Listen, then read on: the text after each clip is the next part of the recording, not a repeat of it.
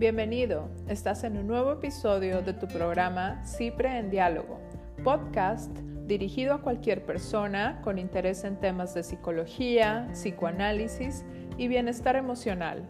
Esta es una producción de Psicología Preventiva.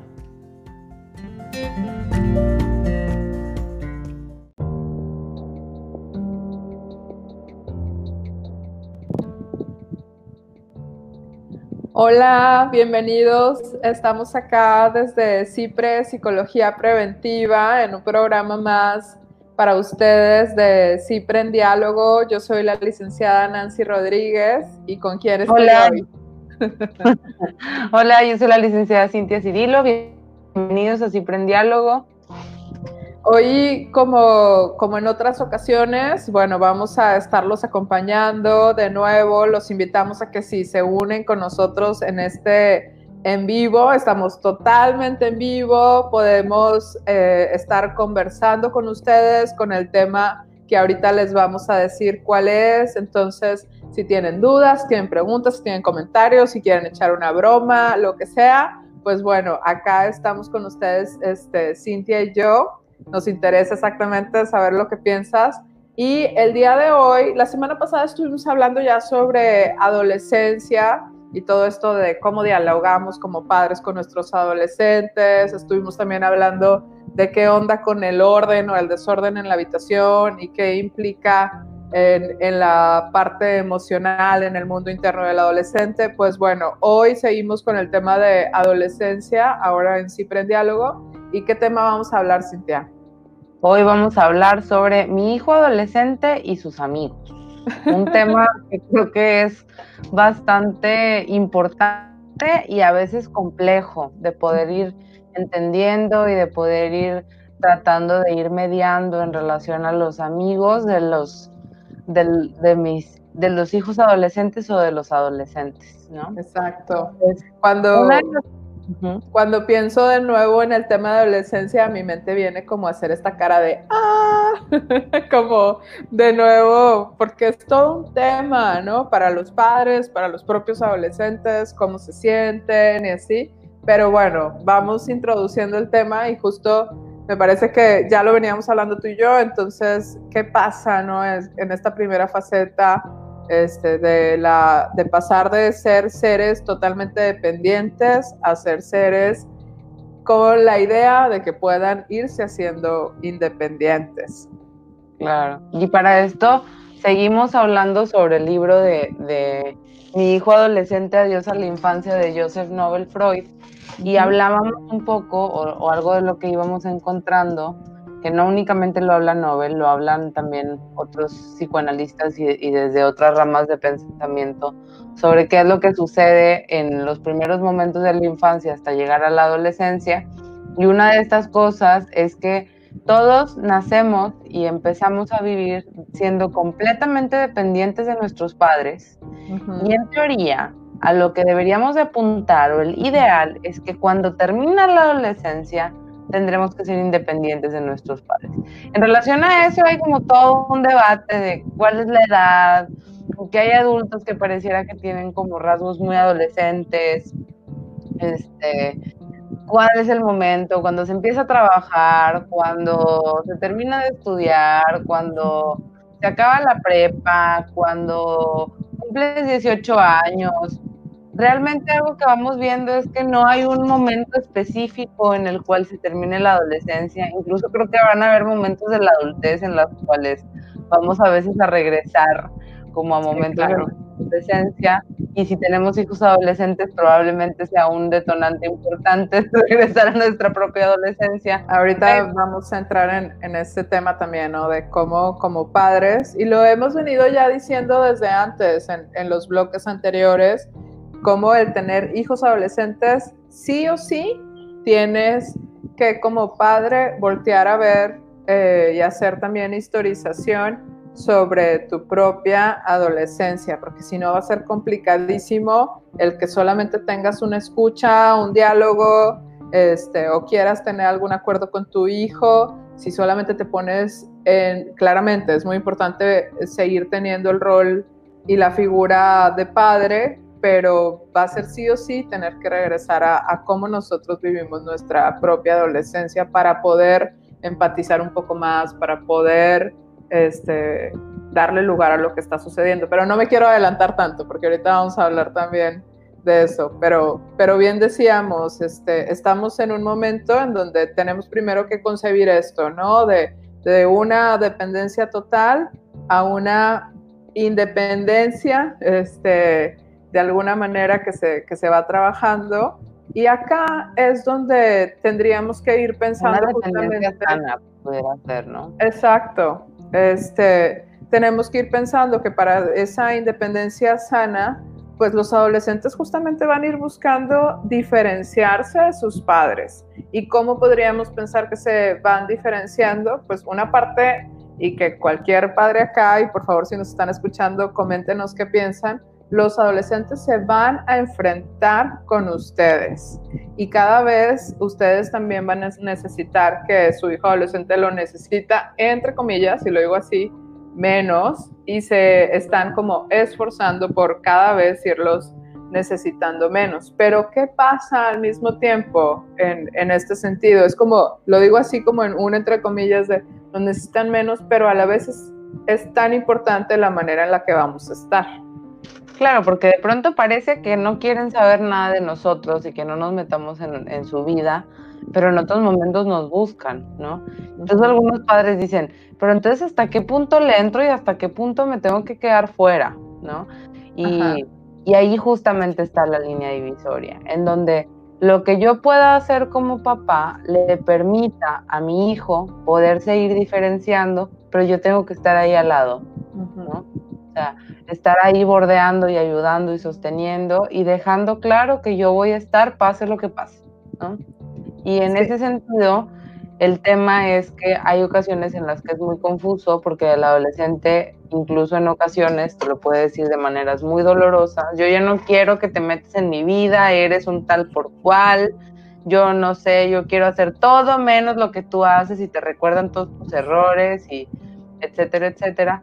Pero eso pensemos lo que, si lo traducimos como al idioma del inconsciente, tiene que ver con que en el fondo están muy asustados de todas las responsabilidades que implica ser un adulto, de que los papás que creía que estaban en la infancia ya no son los mismos que ahora está descubriendo que tienen la adolescencia, se da cuenta de los errores que a veces ni uno se da cuenta. Eh, es una cuestión en donde tienen que empezarse a enfrentar en responsabilidades que no conocían antes y que a su vez la independencia da cierta libertad, pero también a veces se siente solitaria y a veces implica tomar muchas decisiones que antes no se tenían que tomar. Cuando lo dices así, nos hace pensar en que, en, en que el adolescente se puede llegar a sentir asustado, porque aunque desean la independencia, pues tienen que enfrentarse a que independencia también significa sí libertad, pero también cierta soledad y enfrentarse a, tomar muchas decisiones. Y acá, pues es donde entra la parte de que se pueden llegar a sentir amparados por los amigos y los amigos, bueno, vamos a estar justamente hablando del gran lugar de los amigos en la adolescencia. Pero quiero hacer una pausa para introducir y agradecer a a EGL, que lo que nos pone es Mai, ahorita lo vamos a abordar un poco más, pero lo vamos viendo. Nos dice Mai, hola, mis hijos son niños todavía, pero con los chicos que he trabajado veo situaciones difíciles de abordar como bulimia, tendencias suicidas, conflictos homosexuales, exhibicionismo en redes sociales, acosos, y lo fuerte es que los papás no se enteran todo un tema, todo, todo un, tema. Y lo, queremos retomar sobre todo al, final del, del, programa, vamos a tratar de abarcarlo más y hacemos énfasis en este comentario que nos haces. Sí, muchas gracias por estar acá. Ahorita te aseguramos que, lo vamos a retomar. Sirve que te quedas con nosotros todo el tiempo. si alguna persona tiene alguna otra duda en relación a esto, creo que esto es un tema eh, que nos da para hablar muchísimo, ¿no? Pero bueno, vamos a tratar de ir acotando en relación a, esto, este, hablando sobre la, lo sano dentro del periodo de la adolescencia y cuando también hay una línea muy delgada en donde pueden empezar a haber conductas de riesgo. Entonces, una vez... Dime, dime. Perdón, perdón, tú, tú adelante. Ah, empezábamos a introducir, que justo es el tema de hoy, mi, hijo adolescente y sus amigos, de cómo por un lado el hijo adolescente va a empezar a hacerse de cierta manera este, un poco más distante de los padres y los va a ir confrontando. Y acá tenemos este, una palabra que, que nos comparte este, el filósofo Foucault, que es la de extraterritorialidad. ¿Qué significa esto? Es como, justamente como la palabra lo dice, como salirse del territorio familiar y conquistar otros mundos. ¿Y qué significa esto en el hecho justamente de, de, cómo se relacionan los adolescentes con sus amigos? El estar con los amigos, pues va a hacer que ellos sientan como si tienen una vida aparte. Lo hemos visto, este, eh, hay maneras muy diferentes de, de relacionarse. Este, el chiste local, el lenguaje local, que de repente los papás es de que, de que me estás hablando, no estoy entendiendo nada de lo que estás diciendo porque justamente los códigos cambian, las formas cambian y los amigos van a, van a ir siendo un referente para el propio adolescente. Es algo súper normal el que el adolescente vaya a ir buscando este, cómo, cómo espejearse con, con, los amigos de repente y pues yo seguramente tú también, o sea, nos acordamos de, me acuerdo este, contando anécdotas que, que hablaba, que hablábamos y todo, pero me acuerdo yo estando en la prepa, una vez se nos ocurrió, ¿por qué no? Eh, a todas las chicas como del grupito, haz de cuenta que los pantalones de mezclilla los volteamos totalmente y un día, ¿por qué no? Todas andábamos con los pantalones volteados. Entonces, o sea, puede sonar una tontería, pero en ese momento era como, o sea, claro que llamó la atención, claro que nos vieron los maestros, claro que otras fue como, ah, esto es lo que se hace hoy exactamente, entonces déjame ir al baño y me pongo el pantalón al revés, este, pero es esta parte de, de cómo ir buscando, cómo te identificas, cómo te espejeas y, y, y cómo hay esta, esta extraterritorialidad de la que nos habla Foucault.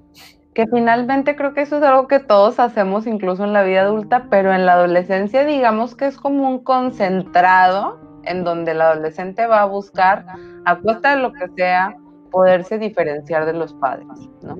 Y el tema ahí es cómo, o sea, se puede ir haciendo de una manera en donde ni los padres ni el adolescente salgan necesariamente lastimados, pero para ello, finalmente, creo que hacemos énfasis en esto y lo platicábamos en otro de nuestros videos, en cómo los padres tendrán que ir mostrando el camino de cómo se puede lograr esta independencia sin que, sin que corra riesgo ninguna de las dos partes, ¿no? Y en este sentido, a eso, a eso vamos con esta cuestión de la extraterritorialidad, en donde eh, es una parte en donde el adolescente va a necesitar salirse del núcleo familiar y va a encontrar muy atractivo todo lo que esté fuera. Ahora, hay ocasiones en las que pudiéramos caer con el extremo y decir, entonces es normal que el adolescente rechace todo lo que está dentro del núcleo familiar de manera agresiva. Y ahí creo que no necesariamente. ¿no? O sea, por ejemplo, si nosotros como papás nos, o como adultos nos ponemos en una posición de si no quieres como yo lo quiero, entonces no quieras nada y vete con tus amigos, ahí estamos provocando más choque, ¿no?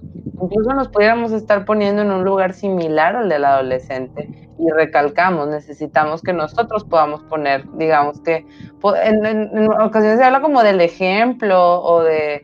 Eh, digamos que la guía como adultos, ¿no? En donde nosotros poder ponernos en una posición en donde se busquen maneras de conciliar, ¿no?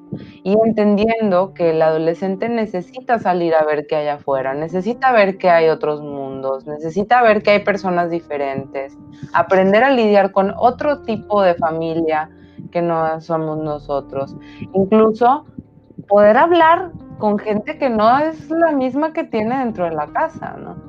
Sería incluso muy patológico si el adolescente no busca estas eh, experiencias fuera de la familia. Sí, y es ahí donde entra, por ejemplo, esta parte o esta sensación que pueden tener los padres de no me gustan los amigos de mis hijos. Este, y, eso nos va a hacer también ahorita poder entrar a esto que nos decía Mai. Y ahorita leemos otros de los comentarios que me parece que, que van justamente. A, Israel, a Ángeles Sierra, a Gerardo, este, que nos están haciendo sus comentarios. En un momentito más los, los vamos retomando. Ajá, entonces, bueno, en este tema de no me gustan los amigos de mis hijos, pues es justamente este, pensarlo desde qué tan diferentes son de todo lo que lo veíamos también en, uno de los, de los bloques anteriores en donde les comentábamos que, que en esta parte de la adolescencia hay uno de tantos duelos es justamente el ya no ser esos padres a los que los hijos nos volteaban a ver como, como el super papá, super mamá y ahora empiezan a confrontarnos más. De hecho, sí tenemos en Cipre en Diálogo en YouTube, por aquí les podemos dejar este, el, dato, la liga, para que entren cuando hablamos de, eh, el duelo en la adolescencia y los diferentes duelos en ese sentido. Pero yo lo retomo porque va, a pasar dentro de esta sensación de no me gustan los amigos de mis hijos, porque lo volvemos a repetir, este, el adolescente va para poder justamente irse diferenciando e ir viendo cómo se va independizando, pues va a tener que ver las formas de retar, enfrentar a los papás, pero es muy importante que entendamos que el adolescente necesita ese enfrentamiento para poder también irse construyendo eh, a sí mismo con una identidad, em, pues no es que no, no es que la identidad previa no sean ellos, pero que se puedan ir como adolescentes cuestionando cosas ya todavía más particulares de sí que puedan empezar a pensar por sí mismos. Exacto. y como personas necesitamos podernos definir como, como personas individuales, ¿no? para poder luego ser parte de un grupo, incluso para que el adolescente pueda realmente en otro momento de su vida integrarse a la familia de manera saludable, necesita quedarle claro que se puede separar y luego puede regresar. Esto de manera simbólica. Incluso en ese sentido, por ejemplo, leíamos y lo leemos y nos es fácil hablarlo así, pero lo vemos de manera muy frecuente también con adolescentes conocidos y con nuestros pacientes, en donde hay ocasiones en las que el adolescente elige amigos muy diferentes a los padres, a veces muy similares, ¿verdad? Pero en ocasiones amigos muy diferentes a los padres o que saben que los padres van a desaprobar. A veces esto es inconsciente, no necesariamente el adolescente lo hace para darle en la torre a los papás, lo puede estar haciendo sin darse cuenta. Este, y en ese sentido, en muchas ocasiones genera como la riña constante entre los papás de no quiero que te juntes con este, o no estás viendo que yo te he inculcado todos estos valores y tú vas y les das en la torre juntándote con esta clase de amistades, etcétera.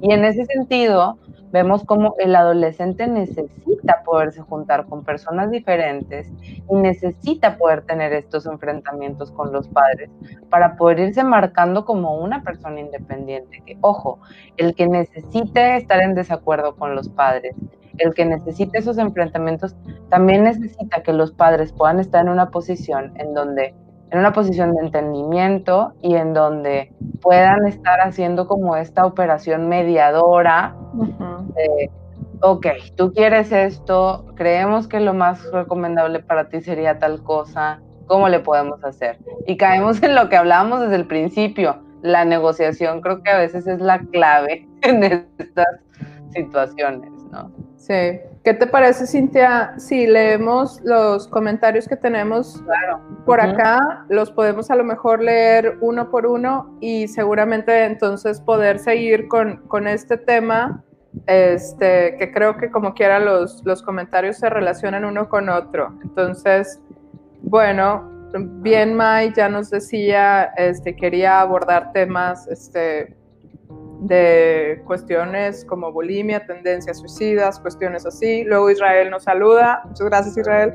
Luego después psicóloga Ángeles Sierra nos dice, coordina un departamento psicopedagógico primaria y encuentra adolescentes enajenados de sus sentimientos, papás ausentes y los chicos tratan de resolver sus dudas de manera poco segura. ¿Ok? Súper bien. Ese es un punto muy importante porque justamente en ocasiones cuando los padres se posicionan en un lugar de una autoridad a veces muy rígida o incluso como persecutoria, tratando de averiguar qué es todo lo que está haciendo el hijo, o por contrario, como ponerse en una posición completamente ausente, justamente lo que hace es que el adolescente se queda solo. Y eso es lo que el adolescente más miedo le tiene, a quedarse solo. Y es como si estuviéramos corroborando justamente este temor que está a lo mejor escondido ahí dentro de su ser, ¿no? Entonces, justamente creo que la, importancia de poder comunicar de manera clara y poder abrir un diálogo y de todas las fuentes posibles tratar de abrir un diálogo. A veces dicen los papás, bueno, es que no se deja, no quiere hablar. Yo le trato de sacar plática y no quiere, ¿no? Es que eso nos lleva, y retomando lo que nos decía Mai, que nos decía como estos conflictos en, en tendencias suicidas, en conflictos homosexuales, exhibicionismo en redes sociales, acoso, y nos pone como muy en específico, ¿no? Y lo fuerte es que los papás ni se enteran. Acá es todo, todo un tema, porque bien Cintia, tú y yo hablábamos de, de cómo justamente propiciar este, esta parte que decíamos de negociar, de abrir diálogo, y entra toda una temática en donde bien lo decíamos en otro de los bloques, si no, si desde manera previa, desde que nuestros hijos son pequeños, eh, no le damos un lugar lo suficientemente importante al diálogo, es muy posible, claramente esto no es nada agradable, que nos vayamos a dar cuenta de que nuestros hijos están en situaciones realmente complicadas hasta que lo ponen en acto. ¿Qué significa esto? Que ya ya se saltaron el límite, ya se saltaron la barda, ya justamente como nos dice Mai, están exponiéndose este, de una manera bien complicada. Entonces, eh, ahorita pues vayamos pensando en esto, ¿no? Por ahí, este... En relación a eso, Israel nos dice, el diálogo abre caminos al entendimiento y siempre y cuando se deje ser como el adolescente se autopercibe. Y, evidentemente va a ser muy importante respetar la individualidad, la integridad, eh, la opinión, los intereses del adolescente, aunque nosotros no estemos de acuerdo, siempre y cuando el adolescente no esté poniendo en riesgo su integridad física o su integridad emocional. Entonces, si estamos viendo que el adolescente está realmente en una situación de dependencia patológica con un amigo, en donde el amigo le está haciendo, eh, por ejemplo, pudiera estar perjudicando su autoestima, lo está comparando, le está obligando a hacer cosas que lo ponen en peligro, por ejemplo, mostrar fotos en donde lo pueda poner en riesgo sexualmente, este, donde lo inciten al consumo de sustancias, este tipo de situaciones eh, creo que sí son importantes poder mediar de una manera más fuerte. Y, y, yo pienso que hay que tener un termómetro, ¿no? Una cosa el amigo de mi hijo adolescente consuma y otra cosa es que el amigo de mi hijo adolescente obligue a mi hijo adolescente a consumir, ¿no? O sea, estas son cosas distintas. Creo que si no se está forzando, todavía se puede hablar y todavía se puede negociar y todavía podemos hacer como un ejercicio en donde podemos ayudar a que nuestro hijo adolescente se haga consciente de la situación y pueda estar como un poquito más a cargo del riesgo en el que puede estar involucrado, ¿no? Que aquí, que aquí, por ejemplo, nos ayuda a pensar en, en la en la idea o la situación más bien de que el adolescente se sienta sometido, cuando hablamos de, que se llega a sentir sometido, pues vamos a estar seguramente hablando de que si un adolescente tiene que hacer lo que otra persona, y no solamente otro adolescente, que acá también es todo un tema que volvemos a, a esta parte de cómo se expone, si está relacionándose con gente mayor, que claramente pueden estar teniendo un abuso de poder y por lo tanto un abuso, eh, es, es, poder voltear a, a ver, el adolescente se está sometiendo, ¿por qué? ¿Qué hay detrás? Y aún y que se escuche muy cliché, pues vamos a tener que voltear a ver a su, justamente a su autoestima. Es, Va a ser mm, casi lo podríamos decir por regla general, este, que la autoestima de ese adolescente que, que se está exponiendo tanto es, es, una autoestima baja y que tenemos que volver entonces de nuevo como a ver qué, qué está sucediendo no solamente en el momento actual, que, que, se ha venido seguramente arrastrando desde tiempo atrás, que como padres, por la historia personal, por el momento de vida, porque como decíamos hace, hace ratito, nos confronta con situaciones personales, ya sea de nuestra vida actual o justamente de cómo vivimos nuestra adolescencia, hemos estado evitando el tema, hemos estado negándolo, ni siquiera nos hemos dado cuenta de que hay una situación de suficiente importancia que está llevando a mi hijo adolescente a sentirse emocionalmente muy inestable y por lo tanto... Perdón, en ese sentido, en la cuestión del termómetro, también pienso a la hora de tener consecuencias o formas de como involucrarnos dentro de estas situaciones en las cuales mi hijo pudiera estarse viendo involucrado, ¿no? Entonces, pensemos que la prohibición sea, no sé cómo lo veas tú, Nancy, pero pienso que la prohibición que sea el último escalón.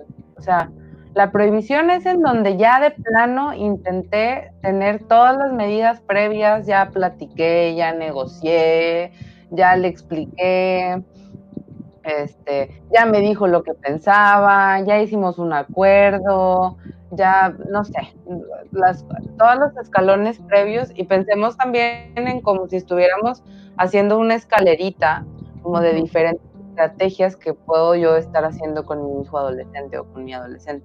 Y aquí hay personas que nos están escuchando que no son necesariamente padres, sino que son personas cercanas, maestros, psicólogos, etcétera, que pueden tener este con el adolescente. Creo que es bien valioso que nos estén viendo porque hay ocasiones en las que cuando no se encuentra este refugio seguro dentro de la casa, la escuela y las personas cercanas pueden operar justamente como estas funciones a veces no son parentales porque no es lo mismo, pero sí con una función em, que le permite al adolescente guiarse de una manera sana y a veces incluso empiezan a ser personas o instituciones muy importantes en la vida del adolescente. Entonces, que me haces recordar este, pues, pues momentos en la clínica en donde sí me parece sumamente importante el lugar del, por ejemplo, del maestro, como nos decía acá Ángeles Sierra, que se entiende que ella está dentro de, seguramente como psicóloga escolar y seguramente entonces este, acompaña a, chicos adolescentes. Eh, pienso en el psicólogo escolar, pienso en el maestro que acompaña a adolescentes en donde va a ser, ellos van a, como bien lo dices tú, pueden llegar a ser un contacto como para tener a dónde recurrir y tener una base importante, pero ojo, va a ser súper importante que que no dejemos como psicólogos o como maestros eh, de voltear a ver el lugar tan importante que se tiene de que los padres puedan realmente intervenir en el trabajo que se tenga que llegar a hacer porque su hijo está poniéndose en riesgo, está teniendo actos este, en donde justamente, como lo decían acá, eh, relacionados, entre muchos otros ejemplos, ¿no? Con tendencias suicidas, exhibicionismo en redes sociales, acoso.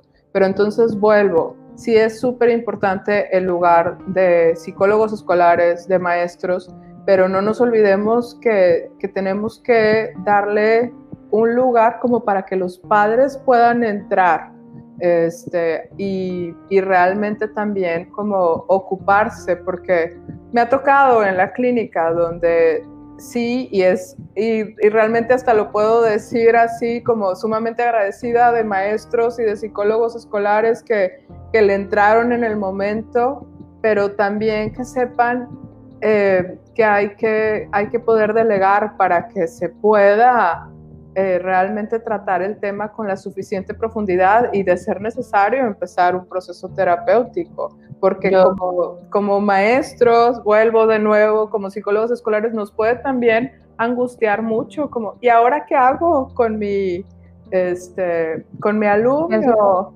La contraparte de esto es que a veces desafortunadamente, por tan, tan angustiosa que es la situación, hay veces también que se le delega todo a los padres, ¿no? y todo al psicólogo eh, dentro de la, de la consulta. Y, pienso que hay, ahí hay que como hacer énfasis en poder trabajar en equipo. Claro, claro.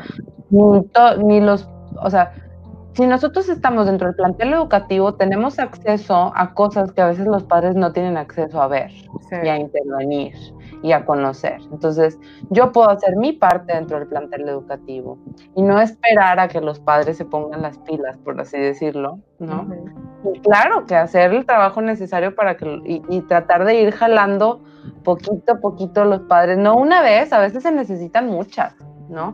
Y se necesitan ciertas formas y nos tenemos que salir del protocolo, bueno, pero justamente ir tratando de ir haciendo este trabajo en conjunto y no darlo por perdido, Creo que es algo muy importante, sobre todo cuando estamos viendo problemáticas de riesgo. Hay ocasiones en las que, en, las que incluso, por ejemplo, preferencias que se nos hacen dentro de la clínica, escuelas que condicionan al alumno a poder empezar un proceso psicoterapéutico, porque si no, no puede continuar dentro del Y hay ocasiones en que de fondo se escucha algo muy importante, en donde ya se habían hecho intentos previos de poder trabajar de manera armoniosa con los padres y no hubo manera en donde se pudiera conciliar hasta que hubo una derivación de este tipo. Entonces, definitivamente creo que, y, la verdad es que un, reconocimiento especial a las personas que trabajan escolarmente con adolescentes, porque realmente es una tarea bien importante y bien clave y que en particular a mí yo agradezco las experiencias que he tenido con muchos psicólogos escolares porque creo que se ha podido ir armando un equipo de trabajo muy interesante, pero pues definitivamente es un tema este, que nos da para mucho. Nos, nos comenta Ana Cecilia y creo que con esto tendremos que ir cerrando. Hola, mi hija de 18 y otra de 11, las dos dia, me imagino que dice ah, diametralmente, diametralmente, opuestas en carácter. La mayor demasiado madura, temo que no está viviendo su edad adecuadamente. Tiene metas concretas y trabaja mucho por ello pero a veces me parece que está muy desconectada de sus emociones. No es muy expresiva y es muy seria. En casa somos súper alegres, la aceptamos tal cual y le demostramos amor. Ella lo acepta, pero también ama su espacio. Y, pienso en esto, Ana Cecilia, muchísimas gracias por compartirnos tu experiencia y poder enriquecer el programa. También cada personalidad del adolescente y cada... Hola, hola Marita, buenas tardes, se nos había pasado saludarte. También que nos hizo un comentario hace un ratito. Eh, cada adolescente va a tener una personalidad distinta y creo que es importante que el adolescente se pueda ir moviendo con sus particularidades. Dices, mis hijas son completamente diferentes, claro, porque son personas distintas, ¿no? Que tienen experiencias de vida distintas y que tienen un carácter y una personalidad diferente. Y en ese sentido, lo saludable es que el adolescente pueda como moverse dentro de su personalidad y moverse dentro del ambiente, este, poder a veces estar en lo individual, a veces querer estar en lo grupal, a veces poder tener las cosas muy claras, a veces poder perderse. O sea, creo que la clave es cuando puede estar esta posibilidad de movimiento. Cuando vemos que hay algo en donde el adolescente puede estar como muy ofuscado o muy mm, desconectado, como dices, donde decimos, bueno, es que yo me doy cuenta de esto, pero a la vez me doy cuenta que con los amigos se pelea de manera muy frecuente porque no le da flojera platicar con las amigas o ponerse de acuerdo, ¿no? O prefiere hacer trabajos en equipo nada más sola porque no estoy hablando de tu hija, estoy hablando de un caso hipotético. Este, porque eh, no le gusta estar batallando para ponerse de acuerdo con los demás o ha tenido otro tipo de problemáticas porque le cuesta mucho trabajo expresar sus emociones. Ahí digamos que sería un ejemplo en donde ya está recargándose hacia cierto lado un poquito más conflictivo y en donde el adolescente no se está pudiendo mover, digamos que dentro de, dentro de las características de su personalidad, ¿no? Y ahí es en donde va a ser muy importante poder ayudarlo a mediar y a encontrar otras opciones en las cuales pueda resolver lo que le pudiera estar causando conflicto. No podemos decidir por ellos, pero bueno, sí podemos, pero no es lo que les recomiendo. Este, pero sí a lo mejor ayudarle a ofertar una serie de opciones en las cuales pudiera hacerse la vida más sencilla, ¿no? Y también acá pienso, Cintia, en este comentario que nos hace Ana Cecilia, este, de nuevo, gracias por estar acá con nosotros. En cuando tú dices, Ana, este, en casa somos súper alegres y ella es, no es tan expresiva, es muy seria. Claro, lo, lo, que voy a comentar no es exactamente, es como dice Cintia, son casos hipotéticos, ¿verdad? Este, eh, más tomando un poco el ejemplo que, que tú nos dices, acá yo creo que volvemos a esta parte en donde cómo como padres tenemos un ideal de cómo habrían de ser nuestros hijos, y no solamente en la adolescencia, sino de... Es, es, algo bien natural, o sea, en este momento yo estoy embarazada y ya estoy pensando, ¿cómo va a ser mi hija? Este, ¿Cómo va a ser su, su temperamento, su comportamiento? O sea, es algo como totalmente natural, pero entonces también como darnos la posibilidad de, bueno, justamente en la adolescencia y tu hija por ahí va este, también entrando un tanto a la adultez, la de 18, este, poder, poder ver esta posibilidad que seguramente ya lo haces de, es una persona que, como bien lo decía Cintia hace ratito, y diferenciando entre tus dos hijas, son personas diferentes. Entonces, por ahí también son cosas en donde los invitamos como padres a, a reflexionar como, ¿realmente qué me está moviendo de que mi hija sea, entre comillas, este, tan diferente a como somos el resto, ¿no? Pero, pero pienso de nuevo en esta identidad, en, este, y que no es algo malo. Yo creo que volvemos, y como bien dice Cintia, para ir cerrando, en esto de cuándo preocuparnos, cuándo ocuparnos, pues que volvamos este, de manera general a ver en qué momentos realmente son, ya se está pasando a las líneas rojas, por decirlo así, en donde se está viendo mermada la integridad física y emocional de nuestros hijos. Ese yo creo que es como punto uno, que si son súper diferentes, son mucho más introvertidos, no les gusta el baile, este, pues está, pues está bien, hay que ver qué onda con eso, ¿no? Y, y si realmente quisiéramos que nos acompañáramos más como padres e hijos, pues también hablarlo, este, darle lugar a, eso. Eh, Muchas gracias por la recomendación. Ana Cecilia nos recomienda el libro de Susan Stephenson. Lo vamos a, le, voy a dar una leída, vas a ver. bien. Y bueno, pues eh, yo creo que, que, la idea, este, y de nuevo, como bien lo estuvieron diciendo ustedes en sus comentarios, es poder estar muy al pendiente de cuando ya es una situación que está rebasando y como lo decía ahorita, este, que ya pone en peligro la, eh, pues justamente la, la, vida emocional y, e integridad este, física de nuestro hijo. Yo creo que vamos a tener que hacer un programa donde nos metamos ya directamente a, a las situaciones de riesgo, ¿no? Porque ahorita no nos da la vida. No alcanzamos, pero pienso que algo muy práctico, les digo, esta parte del termómetro, o sea, medir, lo, digamos que abajo es lo verde y arriba es lo rojo, y lo verde es en donde hay cosas que no están poniendo en riesgo a mi adolescente o al, o al adolescente, porque tampoco es de nuestra propiedad. Este, Exacto. Al adolescente. importante. El rojo es en donde veo que realmente puede estarle causando un daño real, como un intento de suicidio, cortes, bulimia, anorexia, abuso de sustancias. Eh, dificultades escolares muy importantes. Eso sería, digamos que el termómetro rojo en donde necesito ahora sí que intervenir de manera inmediata, ¿no? Pero pensar que incluso en esos casos hay veces que tengo que, como papá, hacerme mi estrategia de escaloncitos acorde a cómo vamos avanzando en el termómetro. Ahora, pensemos que generalmente, y voy a hablar casi en el 100% de los casos, me voy a animar a decir 99%, este, cuando llegamos al rojo hubieron señales previas que estuvieron apuntando hacia el rojo. Del verde fue transitoriamente moviéndose hacia el rojo. Entonces, vamos a escuchar desde el verde hacia arriba para no tener que intervenir de una manera abrupta y si tengo que llegar al rojo, el rojo, ahora sí que sí pudiéramos hablar de que ya es necesaria una intervención psicológica de emergencia. Y por acá, Vicky, ya le vamos a, yo creo que lo vamos a tener que poner en los comentarios. Nos dice que si le podemos recomendar bibliografías sobre estrategias de intervención. Este, pues sí, hay muchos temas muy interesantes de adolescencia y pues gracias también a ti por, por estarnos acompañando. Este libro que les ponemos aquí es para padres y para psicólogos. Es, ahora sí que es muy, muy didáctico, está, está interesante revisar. Y para psicólogos específicamente, sí, claro que les compartimos algunos textos también. Pero bueno, muchísimas gracias por estarnos viendo por acá. Ahorita nos tendremos que despedir. Nos encanta estar compartiendo este espacio con ustedes y estar hable y hable y platique y platique y dialogando con ustedes. Curiosamente, el programa se llama Siempre en Diálogo y nunca habíamos tenido una oportunidad de dialogar tanto con ustedes. Entonces, me parece una experiencia muy enriquecedora.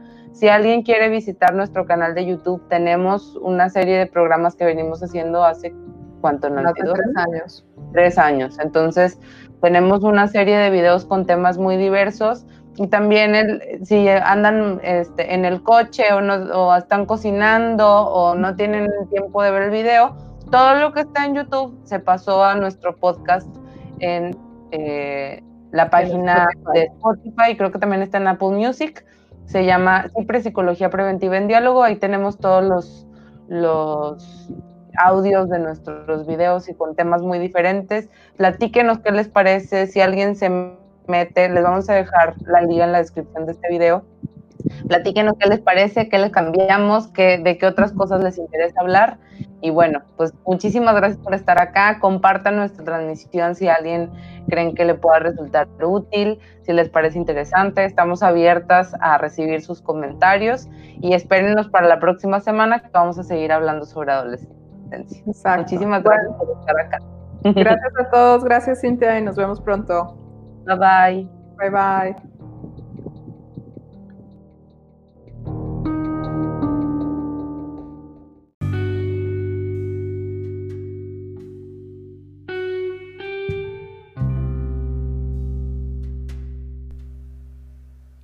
En CIPRE, Psicología Preventiva, puedes encontrar terapia presencial, y en línea desde el enfoque psicoanalítico.